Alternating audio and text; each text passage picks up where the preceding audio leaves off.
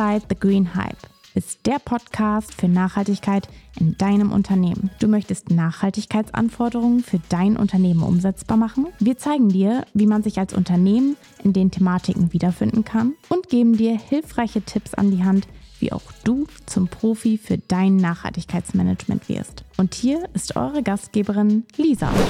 Hi und herzlich willkommen zu einer neuen Folge Inside the Green Hype. Mein Name ist Lisa Runden. Mir gegenüber sitzt wie immer meine wunderbare Kollegin Saralena Gülker. Wie immer, hallo. Ich freue mich, dass wir da sind. Und heute sind wir mal wieder zu viert im Studio hier in Fechter. Wir haben äh, zum einen Arthur Kaspiazik von der A&T Nutzfahrzeuge äh, zu, zu Gast und äh, unseren lieben Kollegen Fabian Diekmann von der Rubetrans Logistics. Schön, dass ihr bei uns seid. Hallo. Hi, danke für die Einladung. Ich würde vorschlagen, bevor wir ins Thema einsteigen, ähm, stellt ihr euch einmal ganz kurz vor. Bitte. Ja. Ja, ich bin Fabian Diekmann, komme von der Rubetrans Logistics, bin da als Fuhrparkleiter tätig. Ähm, genau, überwache den Fuhrpark, die PKWs, die Trailer und bin halt im Thema der ja, erneuerbaren Energien, ähm, was im Bereich Transport oder was den Bereich Transport angeht, mit dabei. Genau. Ja, ich bin Ardo Kasperczyk von der Firma A&T Nutzfahrzeuge und meine Hauptaufgabe bei uns im Hause ist die Betreuung der Kunden hinsichtlich Elektromobilität im Nutzfahrzeugsegment. Sehr schön. Da sind wir auch direkt schon äh, beim Thema. Und zwar ist es ja für Logistikunternehmen ja eine große Herausforderung, irgendwie THG-neutral zu agieren oder zu werden. Und ähm, ja, der größte Hebel sind letztendlich die Fahrzeuge. Also ja, da, da ist, denke ich, am meisten nachher einzusparen oder zu holen. Äh, vielleicht, Arthur, magst du einmal ganz kurz erläutern, welche alternative Antriebe es zu den ja, Diesel, Dieselmotoren gibt? Also ein bisschen länger gibt es ja schon im, im Nutzfahrzeugsegment Gasfahrzeuge mit LNG. Es gibt auch CNG, aber wir setzen aktuell auf LNG. Und äh, in den letzten eineinhalb, zwei Jahren kam immer mehr Elektromobilität in dieses Segment. Kennen wir ja schon ein bisschen länger aus dem Pkw-Segment.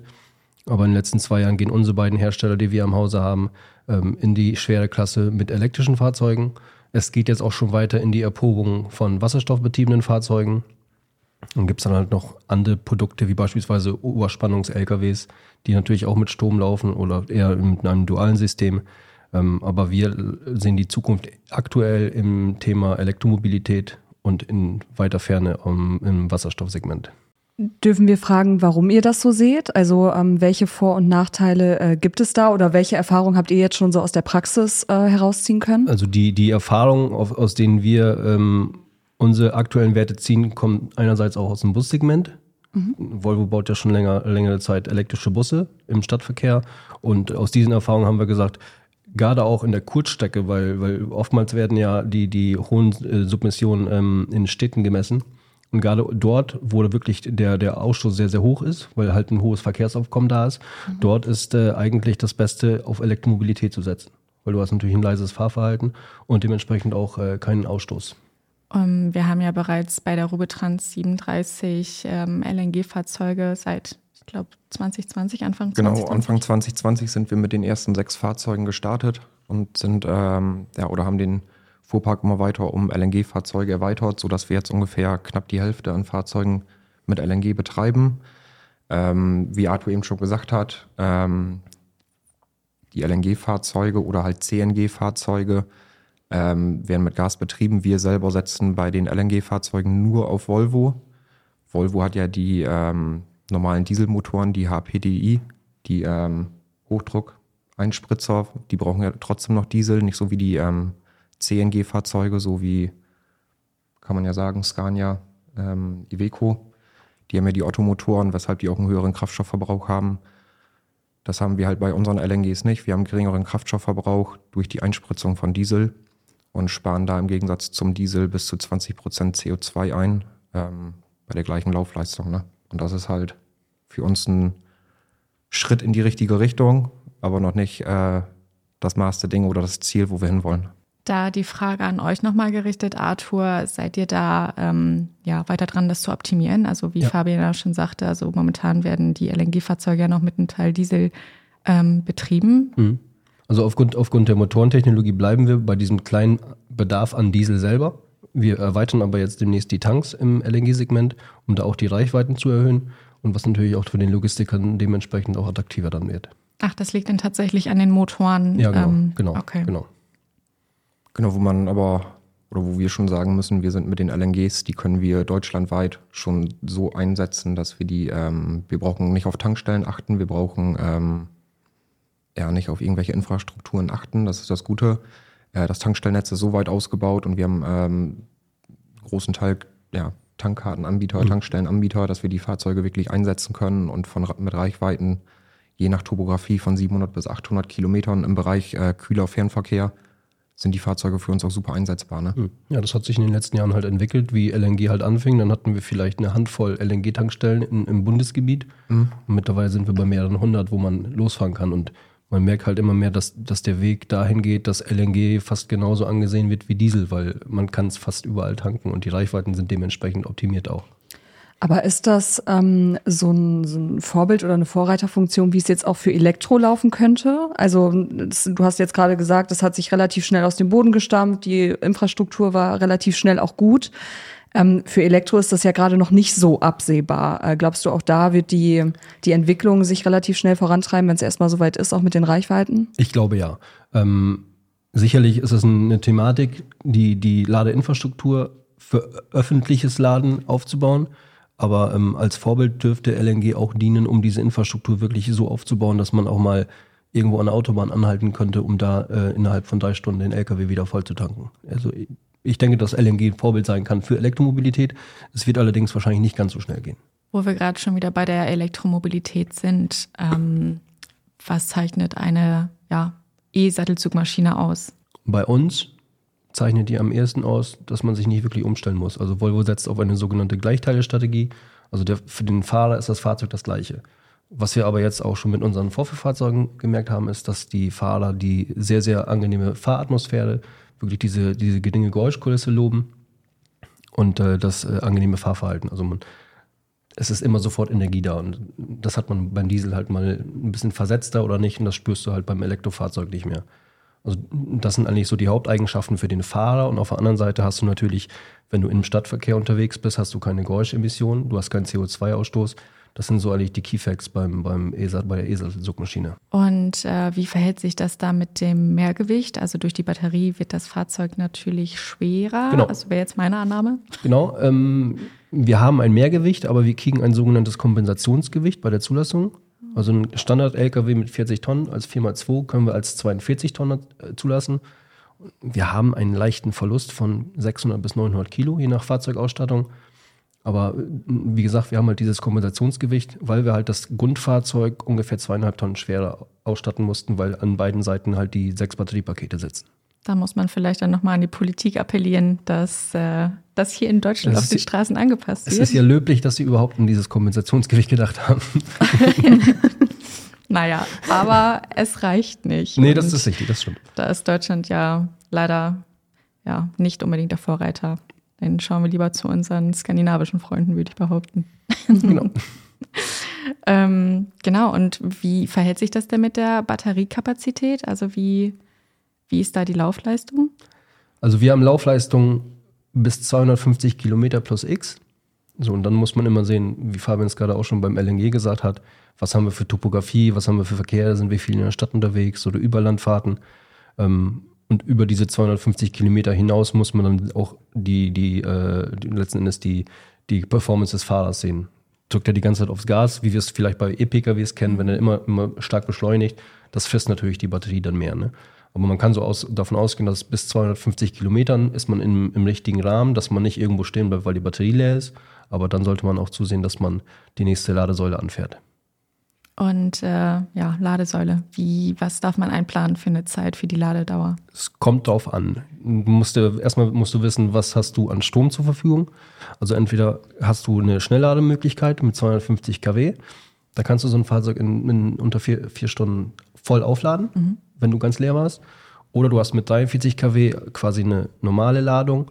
Dann bist du über Nacht bei, nach acht bis zehn Stunden voll, je nachdem, wie leer das Fahrzeug vor dem Ladevorgang, vor Beginn des Ladevorgangs war. Wir hatten ja äh, eine E-Sattelzugmaschine von euch zum Test bei uns auf dem Hof. Vielleicht mögt ihr einmal ganz kurz berichten, wie der Test ausgefallen ist. Ja, also an sich, ähm, was Arthur eben schon gesagt hat, das ruhigere Fahrverhalten, das wurde von unseren Fahrern auch wieder gespiegelt. Ähm, die beiden Fahrer, die damit unterwegs waren, die haben wirklich gesagt, wenn die Reichweite noch ein bisschen optimiert wird, dann wären die direkt dabei ähm, und würden so ein Fahrzeug auch äh, gerne selber fahren. Ja, nach der Auswertung mit Volvo war an der Reichweite leider nicht mehr viel zu machen. Ähm, aber ich denke, wir haben den Einsatz und wir können das auch umsetzen, dass wir so ein Fahrzeug wirklich bei uns auslasten und einsetzen können. Ja, ich denke, das ist auch ganz wichtig, wenn man wirklich auf diese Elektromobilität setzen kann, will und muss, muss man auch den passenden Einsatz haben. Der war bei Hubetanz vorgegeben. Wir hatten halt Kurzstrecken zur Verfügung. Was wir dann halt nach der Auswertung zusammen mit Volvo und auch mit äh, Fabian und seinen Kollegen gemerkt haben, ist, dass die Fahrer vernünftig geschult sind und sehr gut mit den, mit den, mit den Fahrzeugen umgegangen sind und wahnsinnig gute Verbräuche auch hatten. Nichtsdestotrotz war natürlich bei 240, 250 Kilometern langsam der, der äh, Bereich erreicht, wo man sagt, ja, langsam müssen wir an die Stromtankstelle, an die Steckdose ran. Aber der Test war, denke ich, sehr, sehr gut, auch, auch von Seiten der Fahrer. Wie ist da bisher deine Erfahrung zu der Ladeinfrastruktur? Inwiefern würdest du den oder inwie, ja, wie, wie ist der derzeitige Stand der, der Ausbauten? Öffentlich nicht so wahnsinnig gut. Es ist halt so, dass du schon schnell laden kannst, aber es ist halt nicht immer für LKWs möglich, daran zu fahren, weil es zum Beispiel Abdächer gibt, dass da kein LKW drunter passt mhm. oder dass die Standflächen nicht ausgesetzt, äh, ausgelegt sind für LKWs oder dass die, die, die äh, Wallboxen quasi quer zur Fahrbahn stehen. Aber wenn ich da mit dem LKW ranfahren würde, würde ich ja den kompletten Streifen blockieren. Daher kann, kann nicht jeder LKW daran oder er müsste halt seinen Trailer ab, absatteln. Daher ist das eigentlich im öffentlichen Segment noch nicht so weit verbreitet. Ähm, in erster Linie ist Ladeinfrastruktur etwas für die Depotladung. Das Beispiel, man, man hat in Oldenburg ein, ein, ein, ein Depot und äh, in, in, äh, als Beispiel in Wilhelmshaven und man fährt immer die Strecke und an diesen beiden Standorten, dort wird dann halt immer Strom nachgetankt. Das ist eigentlich äh, der beste Fall aktuell, auch für den Logistiker, weil er halt dort immer an seine eigene Steckdose sagen kann. Aber auch da geht es darum, inwieweit ist das ausgebaut. Das Stromnetz ist noch nicht so vorhanden, dass du wirklich sagen kannst, ich kann jetzt 250 äh, kW an jedem Standort kriegen. Das ist sicherlich in einigen Regionen in Deutschland anders, aber hier bei uns im Norden sind wir noch nicht so weit. Ich finde äh, die Einblicke, die wir hier bekommen, gerade ganz äh, spannend, weil wenn wir uns jetzt mal auf den Nachhaltigkeitsbericht äh, fokussieren, wo das äh, ja auch ein großes Thema ist und wir ja auch innerhalb ähm, des Fokusthemas Emissionen die Einblicke hatten, naja, natürlich ist die Spedition mit den ganzen Verbräuchen ähm, und äh, den, äh, den verschiedenen Antrieben, äh, die wir jetzt äh, Status quo im Fuhrpark haben, der, der größte Hebel, wie Lisa schon gesagt hat. Äh, da kann man natürlich sagen, naja, äh, da, da machen wir uns sehr transparent und legen alle Daten offen, aber äh, gleichzeitig ist, ist es ja ein riesiges Optimierungspotenzial, was wir da auch haben. Also so eine Nachhaltigkeitsberichterstattung liegt ja erstmal offen, da stehen wir gerade. Und ähm, die Frage ist ja immer, inwieweit kann ein Logistikunternehmen, ein Dienstleister oder eine Spedition halt äh, nachhaltig sein? Fabian, ähm, was würdest du sagen? Oftmals ist ja so das Image von außen, naja, die fahren den ganzen Tag hin und her auf den Straßen, aber ähm, die Anstrengungen und Bemühungen, die ihr jetzt im Hintergrund hier laufen habt und was wir alles an Optimierungspotenzialen jetzt schon offengelegt haben und testen, auch mit euch gemeinsam, Arthur, äh, ist ja schon auch toll. Also welche Möglichkeiten gibt es, um da ähm, verschiedene Optimierungen durchzuführen. Also wir haben jetzt äh, als nächsten Step ähm, kriegen wir einen E-Trailer jetzt in der nächsten Woche, unseren ersten E-Trailer von der Firma Spitz Cargo Bull.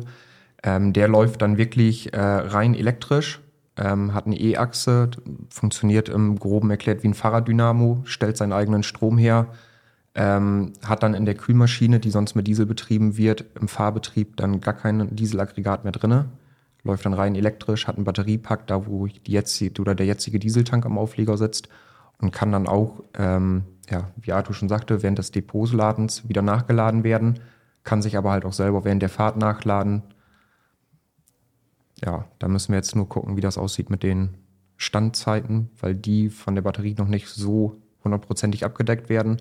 Aber bei uns im Bereich vom Cross-Docking, was wir bei der Rubetrans ja sehr stark machen, wir laden bei uns am Standort in Steinfeld Ware für die LEHs, bringen die dann hin. Alles wirklich just in time und ähm, da können wir so eine Aufleger auch einsetzen dann. Ne?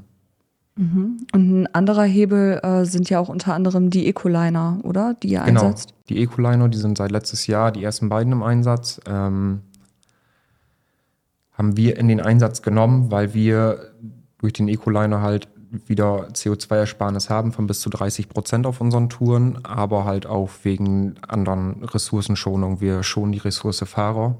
Ähm, das ist das Branchenproblem, was alle haben, die Fahrer zu bekommen, Fachpersonal zu bekommen.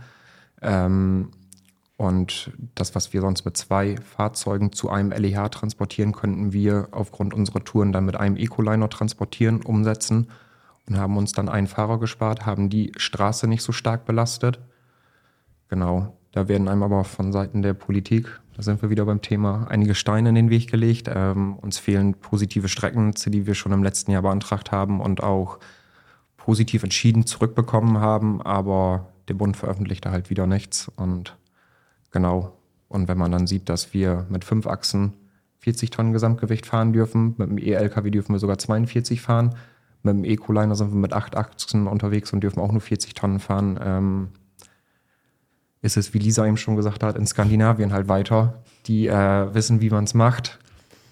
Und das, was in Deutschland da, ge, ja, was die vorhaben, das alles auf die Schiene zu verlagern, das wird nicht klappen. Also das kann die Bahn nicht umsetzen. Ähm, das ist wirklich nur durch uns Spediteure mit den LKWs machbar.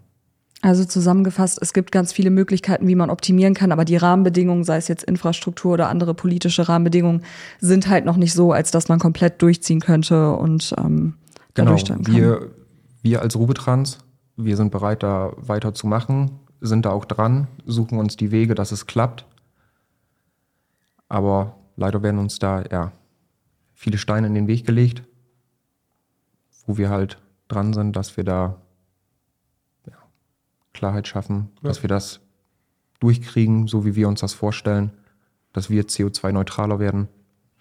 Und wir auf jeden in Wir haben Fall die. Erfahrung ja gemacht mit dem letzten Förderfenster, wie lange wir auch auf Beantwortung gewartet haben, bis wir endlich sagen konnten, ja, wir können elektrische Sattelzugmaschinen mit dieser KSNI-Förderung äh, bestellen. Das hat ja fast sechs, sieben Monate bei euch gedauert. Das sind also Punkte, nicht nur die Rubetanzgruppe, auch andere Logistiker würden ja viel lieber und sehr, viel- sehr viel schneller irgendwas machen, aber dann sind halt die Hände gebunden, weil die Förderprogramme halt nicht dementsprechend ausgeschüttet werden. Und das ist halt ein Ansatz, wo man sagen muss, da müssen wir ein bisschen schneller werden in Deutschland, dass die Förderprogramme zügig zugesagt werden und auch zügig ausgezahlt werden.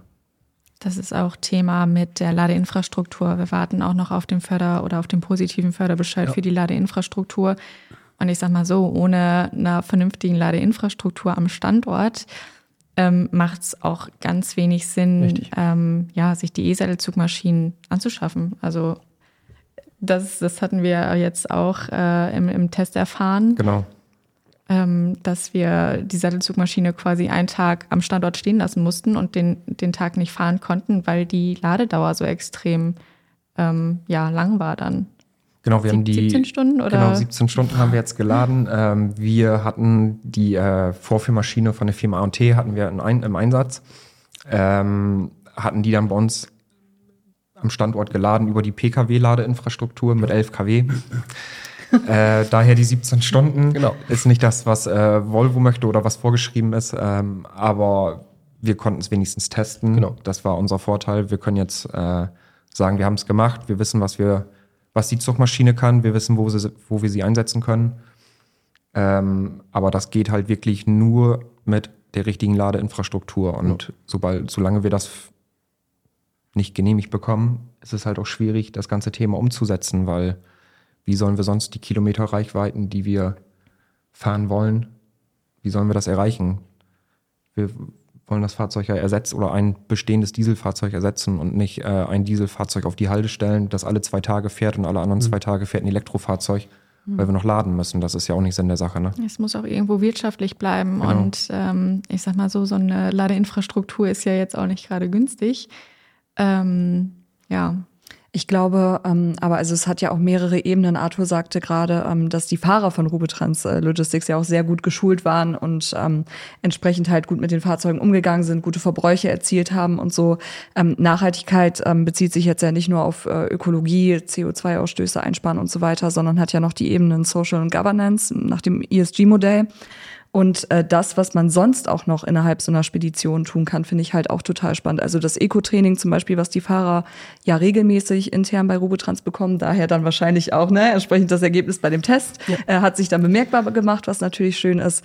Äh, die Möglichkeiten zur Weiterbildung, äh, die man hat, sei es jetzt bei Gabelstapler, Führerschein oder anderen äh, Dingen. Ich glaube, es ist ja auch so, dass Fahrer alle fünf Jahre. Genau, die Modulschulung damit die 95, also die Schlüsselzahl 95 für den gewerblichen Güterverkehr, die muss ja alle fünf Jahre erneuert werden. Und dafür müssen ja die Module gemacht werden und die schulen wir auch selber bei uns im Haus. Ne? Genau, das ist natürlich äh, schön, dass man da das auch intern klären kann und äh, die Leute da immer weiter nach vorne bringt, auch persönlich dann letztendlich. Und die eigene Werkstatt ist natürlich auch nochmal äh, etwas, wo man Dinge einsparen kann. Also unter äh, dem Thema Abfälle ist es ja zum Beispiel, dass auch so Öllappen und ähnliches, äh, die in der Werkstatt anfallen, auch mit in den Nachhaltigkeitsbericht einfließen. Und da hat man ja auch nochmal Hebel, wo man sagen kann, ey, das haben wir jetzt offengelegt, das könnte weniger sein, auch da können wir einsparen. Und äh, das geht dann über Strom und so weiter. Äh, alle Standorte, die betrieben werden, müssen in irgendeiner Form PV-Anlagen noch bekommen und so weiter. Das äh, spielt da ja alles mit rein. Also ich finde es immer so, so unfair, teilweise auch, wenn von außen immer so auf, äh, auf Spedition draufgehauen wird, in Anführungsstrichen, nach dem Motto, es muss besser, aber einem sind die Hände gebunden auf der einen Seite, man möchte, aber man kann nicht so richtig. Und äh, dass es da halt auch noch andere Hebel gibt, äh, die damit reinspielen, finde ich auch nochmal an der Stelle ganz wichtig zu sagen, weil es ist halt nicht nur dieses LKW auf die Straße mit Diesel und los geht's, da spielen auch ganz viele andere Faktoren mit rein. Auf jeden Fall. Und wenn man bei uns mal guckt, gruppenübergreifend sind wir auch dabei, ähm, die Pkw-Flotte zu elektrifizieren, haben jetzt knapp 20 Prozent sind schon elektrifiziert, sind schon E-PKWs. Und ich denke, das ist auch äh, kein unerheblicher Schritt, vor allem kein ähm, unerhebliches Invest, was man da äh, in die Hand genommen hat. Und ich denke, das zeigt dann auch äh, den Weg, wo wir hinwollen. Ne? Und dass man auch dahinter steht, ne? Ja, also dass genau. man nicht nur nach außen hin sagt, hier Green Logistics und wir bemühen uns und äh, das sind die Dinge, die wir tun, sondern dass wirklich auch intern äh, einfach lebt und alle da auch bemüht sind. Also ich ähm, um da mal aus dem Nähkästchen zu plaudern, als wir äh, gemeinsam mit Limon an äh, dem, äh, dem Emissionsthema saßen, auch mit, mit der Werkstatt, mit euch vom Fuhrpark und so weiter. Da hat man einfach, finde ich, in der Runde auch gemerkt, es wurde viel diskutiert. Wir haben viel hin und her gesprochen über teilweise Details. Ich glaube, da, da verlieren sich andere teilweise nicht mal. Aber ähm, die Bemühungen, dass da alle auch wirklich hinterher sind, das ist ja erstmal das Entscheidende. Also, dass erstmal im Kopf äh, quasi der Change äh, losgeht und dann hoffentlich auch irgendwann beim Thema Infrastruktur, politische Rahmenbedingungen und so weiter weiter. Für uns ist klar, also wir setzen auf die E-Mobilität. Ähm, unser erstes Fahrzeug ja, wird Ende des Jahres oder Anfang nächsten Jahres erscheinen. Ähm, genau, aber eingangs hatten wir auch nochmal, oder hattest du, Arthur, das Thema Wasserstoff einmal angeschnitten. Ähm, wie ist denn der oder die Technologie, wie, wie läuft es? Ja, im Grunde genommen brauchen wir erstmal Energie, um Energie herzustellen. Und ähm, Wasserstoff erfordert halt auch Platz. Also wir, wir werden größere Fahrzeuge darstellen müssen. Und daher sind wir aktuell noch davon überzeugt, dass derzeit Elektromobilität das beste Mittel der Wahl ist, weil wir halt mit handelsüblichen Fahrzeugen hantieren können. Ein Wasserstoff-LKW würde zum Beispiel viel mehr Platz hinterm Fahrerhaus gebrauchen. Dadurch verlängern wir den Zug wieder und äh, das äh, führt dann wieder zur Restriktion beim, bei, den, bei den Fahrzeugen, wie Fabian es auch schon mal sagte, mit den, mit den Ecolinern. Ähm, daher macht es aktuell am meisten Sinn, bei den Elektrofahrzeugen zu bleiben und nicht auf Wasserstoff zu setzen. Wobei Wasserstoff natürlich irgendwann ein Thema werden könnte. Nur ob es so nachhaltig ist, wie beispielsweise die Elektromobilität, das sei erstmal dahingestellt. Genau, und wer sich dafür im Detail interessiert, der kann gerne mal auf dem äh, Rubetrans äh, Logistics YouTube-Channel vorbeigucken. Da ist nämlich äh, dein Kollege Fabian oder unser Kollege Marcel Kurt aus der Werkstatt, äh, der Werkstattmeister und Leiter dort, ähm, äh, regelmäßig mit neuen Videos am Start und erklärt unter anderem, ähm, was die Unterschiede auch im Detail sind zwischen Wasserstoffantrieben und Elektroantrieben auch um da das Nähkästchen weiter äh, offen zu lassen. Äh, er hat äh, ein Modell äh, gekauft, um äh, da genauestens zu berichten, was sind die Unterschiede äh, Wasserstoff versus Elektro, wie funktioniert das, was passiert in der Herstellung, also das, was du gerade beschrieben hast, erstmal neun Liter Wasser waren es ja, glaube ich, für. Genau, neun Liter Wasser für ein Kilo Wasserstoff. Das ist jetzt so der Stand der Dinge, den wir auf den ersten Termin bezüglich Wasserstoff mitbekommen haben. Ähm, sicher waren wir da in dem Thema auch schon unterwegs, haben uns da auch schon informiert ob das vielleicht die Zukunft werden könnte, aber unserer Meinung nach ist es das halt noch nicht. Genau, und wenn man an Wasserstress in den Regionen und so weiter gerade im Sommer denkt, dann ist es halt vielleicht auch nicht äh, das, äh, das Mittel äh, der Wahl am Ende. Diese Dinge werden da ähm, genauestens erklärt und äh, da sieht man tatsächlich auch die unterschiedlichen Wirk äh, Wirkungsgrade ähm, der unterschiedlichen Antriebsarten. Also äh, ihr werdet sehen, wenn ihr bei YouTube mal vorbeischaut bei Rubetrans, äh, bei Wasserstoff ist es so, dass das Modell wesentlich langsamer vorankommt als bei Elektro. Da geht's direkt äh, mit Feuer nach vorne sozusagen. Und äh, es gibt noch viele weitere hilfreiche Tipps, auch auch für angehende Azubis oder die, die es vielleicht schon sind. Es gibt ja so unterschiedliche äh, Karten in der Praxisprüfung für die Abfahrtkontrollen, wenn ich genau. mich nicht irre. Und die erklärt er auch unter anderem. Das kommt jetzt alles so nach und nach und lohnt sich sicherlich mal da vorbeizuschauen. Ganz viele schöne, spannende Projekte. Ja. Dann würde ich es für heute auch schon äh, abschließen. Also super, super spannende Themen. Nochmal der Appell an äh, die Logistiker. Also einfach machen, testet, testet gerne ein Fahrzeug. Äh, A&T stellt bestimmt noch mal welche zur Verfügung. Sehr gerne, natürlich. genau. Und ähm, ja, schön, dass ihr da wart. Vielen herzlichen Dank. In der nächsten Folge geht's äh, rund um das Thema Wasser. Also es bleibt spannend. Macht's gut. Ihr möchtet noch grüner werden? Dann abonniert unseren Podcast, bewertet, kommentiert und aktiviert die Glocke. Mehr Informationen zu der Nachhaltigkeitsstrategie der Runden Group findet ihr auf www.runden-group.eu.